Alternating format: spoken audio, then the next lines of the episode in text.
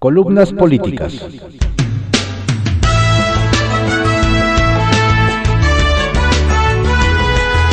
Continuamos con la audiosíntesis informativa de Adriano Ojeda Román, correspondiente a hoy, jueves 20 de enero de 2022. Demos lectura a algunas columnas políticas que se publican en periódicos de circulación nacional.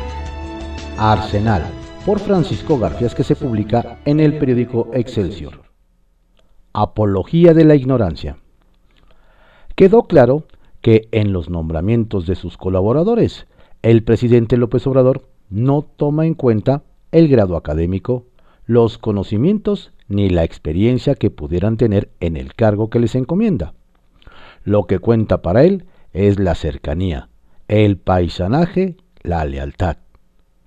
Al comentar en la mañanera el cuestionado nombramiento del tabasqueño Javier May como director de Fonatur, encargado del proyecto del tren Maya, el mandatario hizo una patética apología de la ignorancia. Dijo textual, Javier May es un agente de trabajo de campo. Fue muy cuestionado porque resulta que no terminó la licenciatura. De los tres mejores presidentes de México, hay uno que estudió hasta la educación básica y fue un gran presidente y de los peores presidentes en la historia han estudiado, se han graduado en Harvard. Eso no es decisivo. Lázaro Cárdenas es el presidente que recibió una educación elemental antes de unirse a la Revolución Mexicana que marcó el inicio de su carrera militar. Carlos Salinas de Gortari y Felipe Calderón se graduaron en Harvard el primero como doctor en economía política y el segundo tiene una maestría en administración pública en la prestigiosa universidad. No, porque yo soy científico, dijo López Obrador, ya voy a ser político. No. Yo soy intelectual y voy a ser político. No. Cuando se meten los intelectuales políticos, bueno, ahí está el caso de Vargas Llosa y de Krause. Imagínense diciendo que asesinó más gente Díaz Ordaz que Porfirio Díaz. Las palabras del presidente no deben sorprender.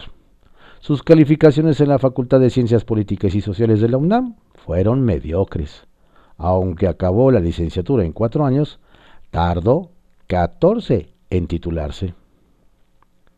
A pesar de que el diezmo que Delfina Gómez cobraba a trabajadores del municipio de Texcoco fue investigado, documentado y sancionado por el Tribunal Electoral del Poder Judicial de la Federación, el presidente López Obrador y el senador Eginio Martínez no paran de repetir que la titular de la SEP es honesta, digna y un ejemplo para los mexicanos. Higinio, integrante del grupo Acción Política, que, según el INE, se benefició del voluntario atraco, coincidió con López Obrador en que detrás de las descalificaciones a la maestra hay un ambiente de linchamiento mediático, previo a las elecciones de gobernador en el Estado de México. El monto del diezmo descontado en el municipio es de 13.752.414 pesos, aunque la multa que se le impuso a Morena no llega ni a la tercera parte. 4.5 millones de pesos. La honestidad de Delfina fue cuestionada ayer por Mexicanos contra la Corrupción y la Impunidad. Esta organización difundió un video en el que da a conocer las pruebas del diezmo descontado a trabajadores de Texcoco. El documento destaca que en el DIF del Estado de México, en ese entonces dirigido por Alejandro Gómez Álvarez, hermanos de Delfina, también se retuvo el diezmo a sus trabajadores. Su firma aparece en pólizas de cheques obtenidas por el INE. En pólizas y en cheques del Ayuntamiento de Texcoco, algunos firmados por la propia Delfina Gómez, consta que una de sus asistentes, María Victoria Naya Campos, recibió de febrero de 2013 a febrero de 2015 más de 10.8 millones de pesos provenientes del diezmo retenido a los trabajadores. Sara Ibet Rosas, quien entonces era militante de Morena, también recibió parte del dinero retenido a los trabajadores de Texcoco, puntualiza. Movimiento contra la corrupción y la impunidad publica una lista de otros involucrados en el diezmo. Horacio Duarte Olivares, actual administrador general de aduanas. Alberto Martínez Miranda, ex tesorero en el municipio y hermano de Higinio, a quien en el expediente del INE identifican como líder del grupo Acción Política. María Victoria Naya Campos, actualmente directora de área en la Secretaría de Bienestar, y Sara Ivette Rosas Rosas, regidora en Texcoco. El morenista, Sergio Gutiérrez Luna, presidente de la mesa directiva de la Cámara de Diputados, está obsesionado con los consejeros electorales Lorenzo Córdoba, presidente, y Ciro Murayama. El morenista, quien hace poco interpuso una denuncia penal en contra de los consejeros que votaron por el aplazamiento de los trabajos para la revocación de mandato, se aventó la puntada de pedir en la sesión de la comisión permanente la renuncia de ambos consejeros. Ya no son árbitros, sino actores de oposición que han perdido rumbo. Es necesario que se afilien a un partido para actuar como actores políticos, dijo. Capital Político, por Adrián Rueda, que se publica en el periódico Excelsior. ¿Otra foto con narcos, mi cuau? Como si se tratara de una cascarita de fútbol en su barrio, Cuauhtémoc Blanco respondió a la pregunta sobre la difusión de otra foto abrazado de otro presunto narco. Muchos cabrones quieren que me vaya, pero a mí no me van a pantallar. Acá está papá, no les tengo miedo. Es la segunda vez en un lapso de dos semanas que el gobernador de Morelos es exhibido sonriente y abrazado de personajes identificados con la delincuencia organizada, y que, en lugar de dar una explicación coherente, incurre en bravuconadas. Como cuando jugaba fútbol, que le gustaba picudearse con todo mundo, pero a la mera hora no se aventaba los trancazos. Igual está ahora amenazando con meter a la cárcel a su antecesor en el cargo por hacer campaña en su contra. Pero puro pico. Todo empezó con la difusión de la foto en la que aparece en brazos de tres de los principales capos del narco en el estado, a lo cual el exfutbolista dijo que él se toma selfies con quien se lo pide y no les anda preguntando a qué se dedican. Pues vaya puntería, como cuando cobraba los penales que tino para posar con quienes no debe. Seguro ya es el rey de las selfies, pero con malandros. Y es que, para su desgracia, dos televisoras difundieron ayer una nueva foto en la que aparece ahora con Armando Masari, al que Televisa ubicó como operador financiero de los Rojos, un sanguinario cártel que lideró en Morelos su primo hermano, El Carrete, apresado en Guerrero. Si esas fotos las ha filtrado el exgobernador Garaco Ramírez, como asegura el CUAUC, es lo de menos. El tema es que existen, lo cual le abre un boquete, por muy seguro que se sienta en la silla. Por lo pronto, tiene en contra al Congreso local que ya pidió que lo investiguen, y al, fiscal del Estado, Uriel Carmona, quien juró y perjuró que lo sentará a declarar para que explique sus posibles vínculos con el narco. También está la acusación del ex opusman morelense Israel Hernández, quien asegura que por conducto de su medio hermano, Ulises Bravo, el gober lo amenazó para que no siguiera investigando la muerte de El Ray, uno de los tres capos de la foto, en un motín en la cárcel.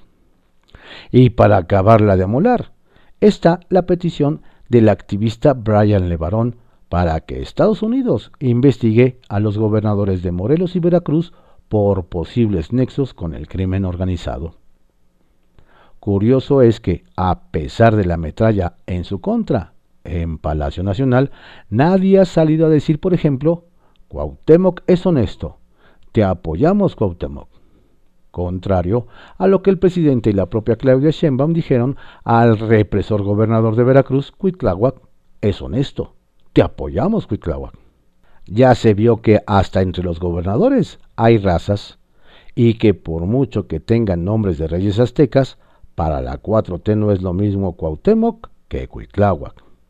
Hasta parece que ahora sí les estorba el americanista y que lo están dejando caer. centavitos. El que no aprende es el canciller Marcelo Ebrard, quien insiste en Jesús Valdés como uno de los operadores que le ayuden a armar cuadros electorales. Y es que en la época de Ebrard, como jefe de gobierno, el doctor coordinó un programa territorial conocido coloquialmente como los 40 principales, dotado de amplios recursos económicos para armar una estructura en los 40 distritos electorales de la capital, a fin de que su jefe pudiera someter a los caciques del PRD. Si con la mesa puesta Valdés fracasó, ¿qué hace pensar a Marcelo que esta vez en territorio apache podrá hacer la tarea? La, cuarta transformación, por Darío Celis, que se publica en el periódico El Financiero. Cortocircuito en Palacio Nacional. En la reunión de hoy en Palacio Nacional entre Rocío Nale y Jennifer Greenholm, con la presencia de Andrés Manuel López Obrador, habrá cortocircuito entre los gobiernos de México y Estados Unidos. Se ve inevitable un choque de visiones entre las secretarias de energía de ambos países, que puede poner en riesgo el futuro del TEMEC por parte de México en varios capítulos, sobre todo en discriminación a la inversión de Estados Unidos. Justo el día que el gobierno de la 4T recibe las llaves de la refinería Deer Park en Texas, la representante del gobierno de Joe Biden, exgobernadora y fiscal general de Michigan, llega a México, no a una visita de cortesía. Trae en su agenda aerados reclamos por la política energética obradorista. Va a la lista. Contrarreforma eléctrica y el futuro de la inversión privada en este sector cancelación de permisos de importación de petrolíferos de 80 compañías de Estados Unidos, discriminación de la inversión a empresas estadounidenses para favorecer a Pemex, el monopolio de CFE y los organismos públicos para definir el costo del petróleo que pagan los privados para transmitir energía privada a la red pública. Para los gobiernos de Estados Unidos y representantes privados, la zanahoria política del gobierno mexicano es que el precio de la electricidad no debe aumentar. Pero en el Parlamento abierto del Congreso sobre la contrarreforma, la, discusión debe verse sobre la ineficiencia de la CFE, que dirige Manuel Bartlett, y cómo repercuten los costos internacionales del gas y de otros insumos. Coinciden que la producción y transmisión de la energía privada no puede financiar o subsidiar las ineficiencias del monopolio estatal. Por supuesto que el eje sobre el que va a girar la discusión Nale Granholm va sobre las modificaciones constitucionales que limitarán hasta el 44% la producción de energía eléctrica en México.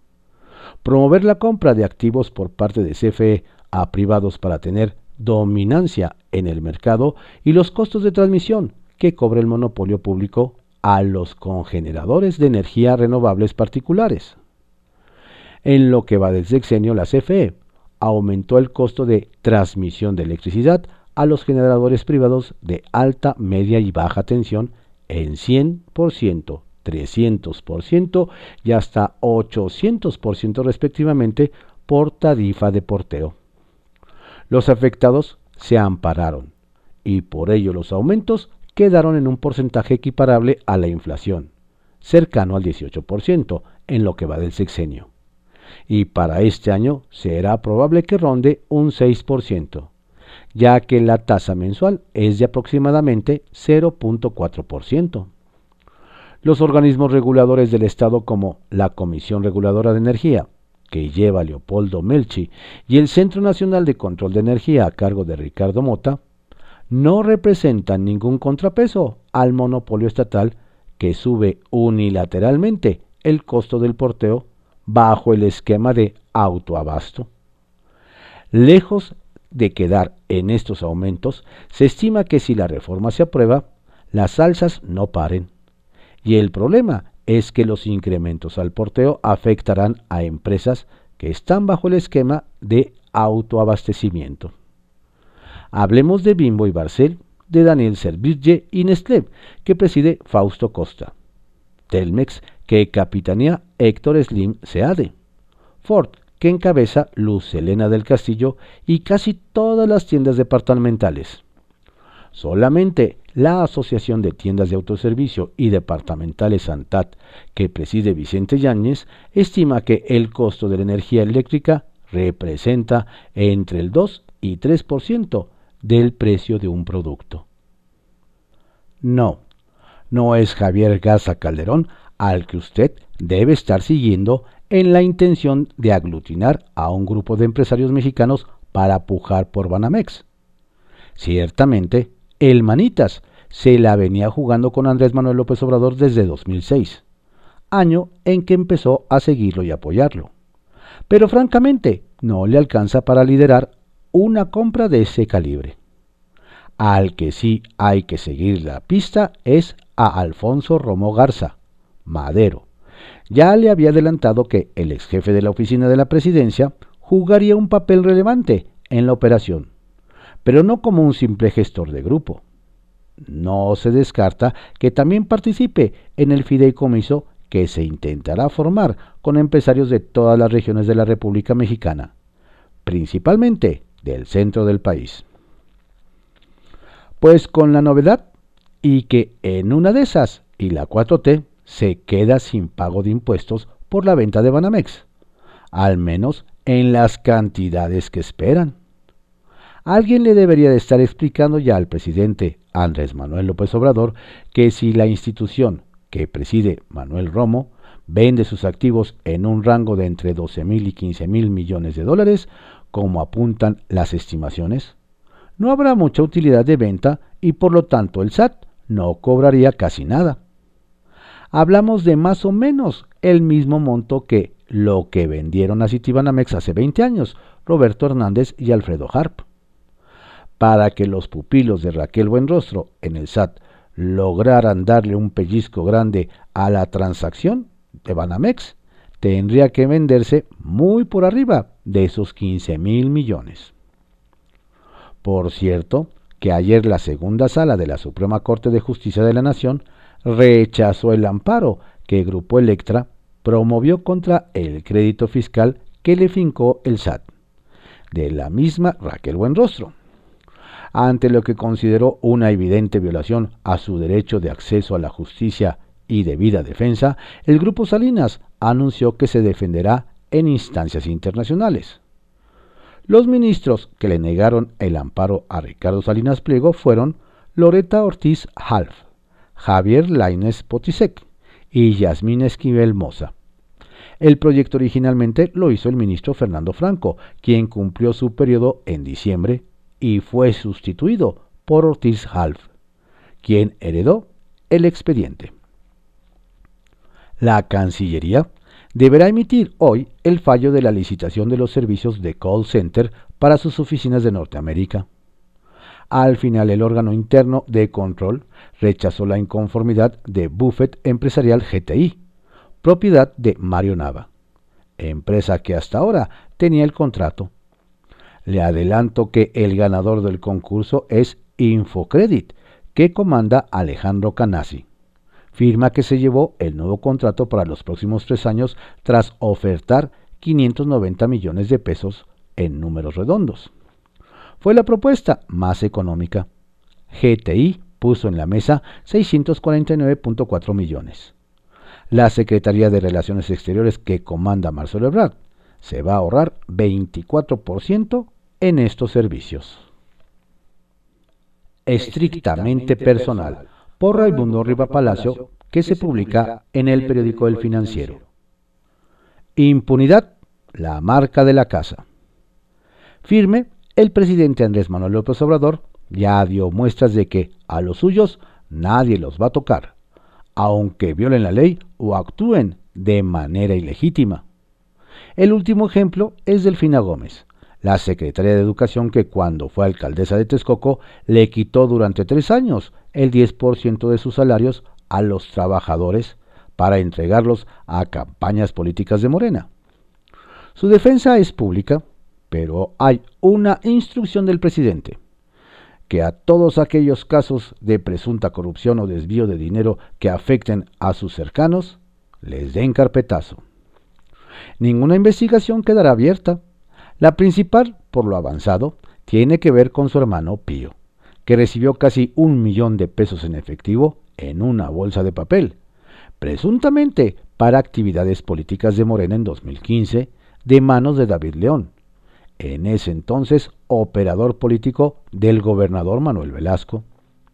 La unidad de inteligencia financiera hizo una investigación donde encontró que Pío no tenía ninguna actividad profesional ni estaba registrado en el SAT, pero viajaba, administraba un equipo de béisbol y enviaba regularmente dinero a su hijo a Canadá, donde estudiaba.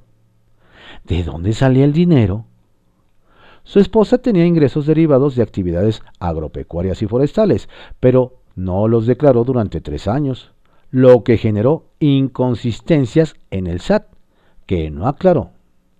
La investigación no mostró transferencias a Pío, quien todo el tiempo se manejaba con dinero en efectivo, de procedencia sospechosa, que tendría que haber llamado la atención de las autoridades. No pasó porque el caso estaba políticamente blindado, y el entonces jefe de la UIF, Santiago Nieto, pese a, lo que tenía en las manos, lo exoneró. Ahora, para evitar que en el futuro pudiera reabrirse el caso, se ha sellado y probablemente la documentación existente irá gradualmente desapareciendo. Lo mismo se ordenó sobre el caso de Martín, otro hermano del presidente, quien también recibió dinero en efectivo de León, pero nunca se abrió, como en el tema de Pío, investigación alguna. La familia del presidente va a quedar protegida de cualquier pesquisa, pero no serán los únicos. López Obrador también pidió que se cuidara y diera todo el apoyo al fiscal general Alejandro Gertz Manero para que el tema de sus propiedades en las lomas de Chapultepec y sus departamentos en París y Nueva York fueran desactivados y no generaran un problema para él, pero sobre todo para el presidente. Junto con ello, instruyó a su operador Jesús Ramírez Cuevas que pusiera en marcha la maquinaria del gobierno y sus legiones de francotiradores en las redes sociales para respaldar y apoyar a Gómez, la secretaria de Educación. Al presidente le preocupa e interesa cuidarla, como se ha visto en las mañaneras, y le pidió a sus colaboradores que buscaran a Higinio Martínez, el líder texcocano de quien Gómez es hechura para movilizar a los pobladores de ese municipio a fin de que se manifiesten a favor de su exalcaldesa. Hasta ahora eso no ha sucedido, aunque se desconoce si, es, si se debe a que la instrucción de hablar con Martínez no se ha cumplido o si obedece a un cruce de intereses en la lucha por la candidatura de Morena al gobierno del Estado de México. El caso de Gómez, como el de sus hermanos, le pega a López Obrador por debajo de la línea de flotación. De ahí se puede interpretar la respuesta del presidente de que la multa morena por los diezmos partidistas de Gómez es parte de una campaña de sus opositores para dañarlo. Como siempre, la victimización esconde el fondo.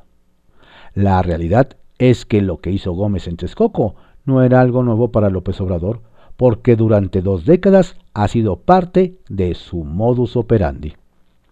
Cuando era jefe de gobierno de la Ciudad de México en el primer lustro de este siglo, las diferentes dependencias le quitaron 10% de salario a un alto número de trabajadores capitalinos para dedicarlo a su defensa legal contra el desafuero.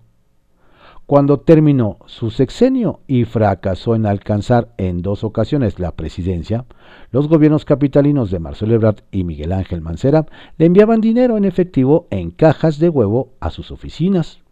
Nunca tuvieron esos dineros fines de lucro, siempre tuvieron un objetivo político.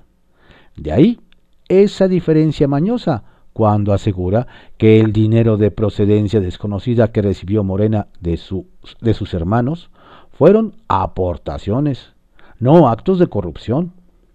La misma descripción utilizó para exonerar de la responsabilidad a Gómez, alegando que fue voluntario lo que hicieron los texcocanos, en realidad coaccionados. La decisión para cubrir las huellas de corrupción o ilegalidades no es algo que no haya hecho López Obrador en el pasado. Aceptó que Rosario Robles, como presidenta del PRD, reclutara como mecenas del partido al empresario argentino-mexicano Carlos Ahumada para que financiara campañas políticas, incluida una parte de la de López Obrador para jefe de gobierno capitalino, y luego la persiguió. Hasta hoy defiende a su lugarteniente René Bejarano, quien apareció en un video grabado por Ahumada recibiendo 250 mil pesos cuando recientemente apareció otro video donde su secretario particular, Alejandro Esquer, y varias personas que trabajan en Palacio Nacional depositan 44 millones de pesos en efectivo, presuntas donaciones para los damnificados del terremoto de 2017, lo defendió el presidente en la mañanera y varias veces en las reuniones de gabinete. Más allá de la razón y destino, ese dinero en efectivo debía haber detonado una investigación por ser recursos de procedencia ilícita. Pero el gobierno de Enrique Peña Nieto nunca la abrió. Ahora López Obrador ordenó, como en los otros casos, que se le diera carpetazo. La impunidad para los suyos es la marca de la casa, como siempre lo ha sido, sin importar que existan evidencias de presuntas ilegalidades o actos ilegítimos. La verdad no va a afectar su narrativa de corrupción del pasado, ni exhibir su traición al mandato de las urnas de 2018. En privado, por Joaquín López Dóriga, que se publica en el periódico Milenio. ¿Usted se siente seguro donde vive? El INEGI dio a conocer la encuesta de percepción de seguridad en la que 72% de los mexicanos respondió que no la tiene. Ese es el resultado de percepción de una mayoría que nos sentimos inseguros en donde vivimos. Y pregunto, ¿usted se siente seguro en la ciudad en la que vive? El principal problema del país sí puede ser la corrupción, pero por encima está la inseguridad. No me refiero a la delincuencia organizada que tiene definidos sus espacios y territorios. Hablo de la inseguridad de la calle, del robo a su casa, a su coche, le quitan el celular, el delito cercano que la estadística no refiere. Y es que una cosa es la numeralia, siempre distante, y otra la agresión directa que esa estadística también aleja.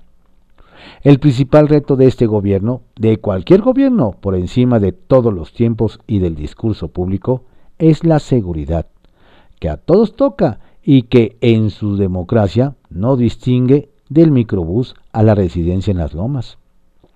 Y es que siendo prioridad, ningún gobierno ha resuelto el angustioso anhelo y reclamo social, la seguridad, que en su expresión de inseguridad no nos puede derrotar como sociedad, como nos ha derrotado. Hay que ir por encima del discurso y de la estadística oficial.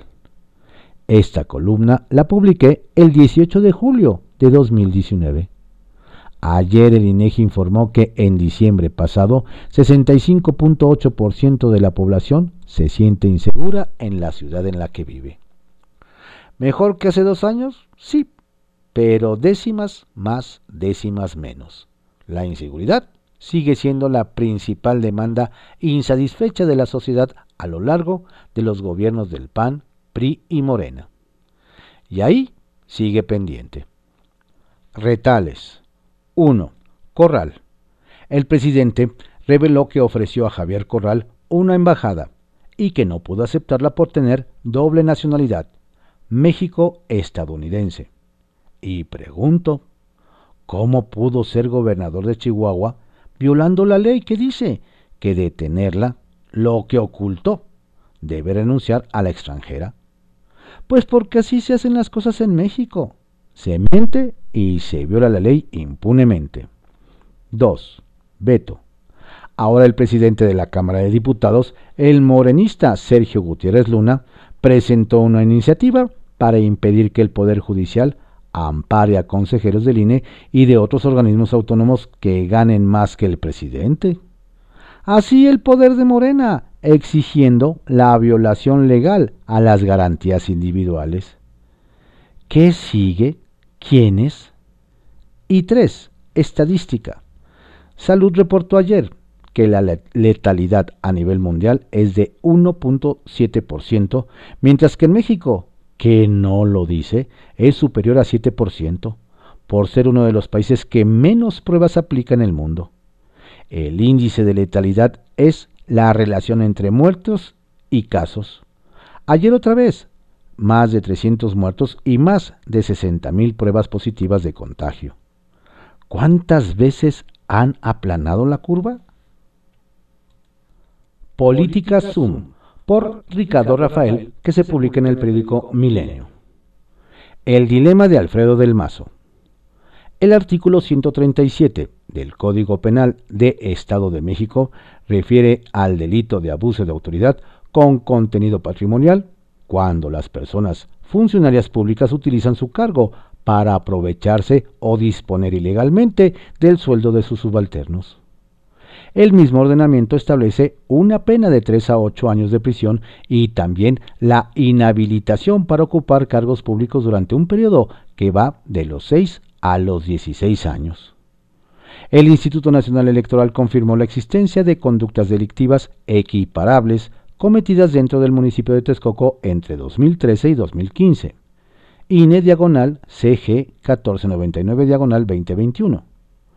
Luego, por unanimidad, el Tribunal Electoral coincidió con esa autoridad. Se habrá realizado la sustracción de 10% de la nómina a 550 personas trabajadoras del municipio de Texcoco por un monto total superior a los 12 millones de pesos.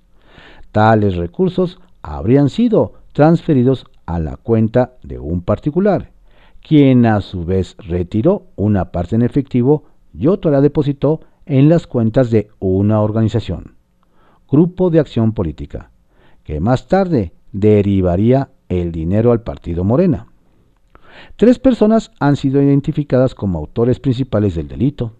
Delfina Gómez Álvarez, quien en la fecha del, del ilícito fungía como presidenta municipal. María Victoria Naya Campos, quien era su directora de recursos humanos. Y Sandra Luz Falcón Venegas, que fungía como subordinada de la segunda.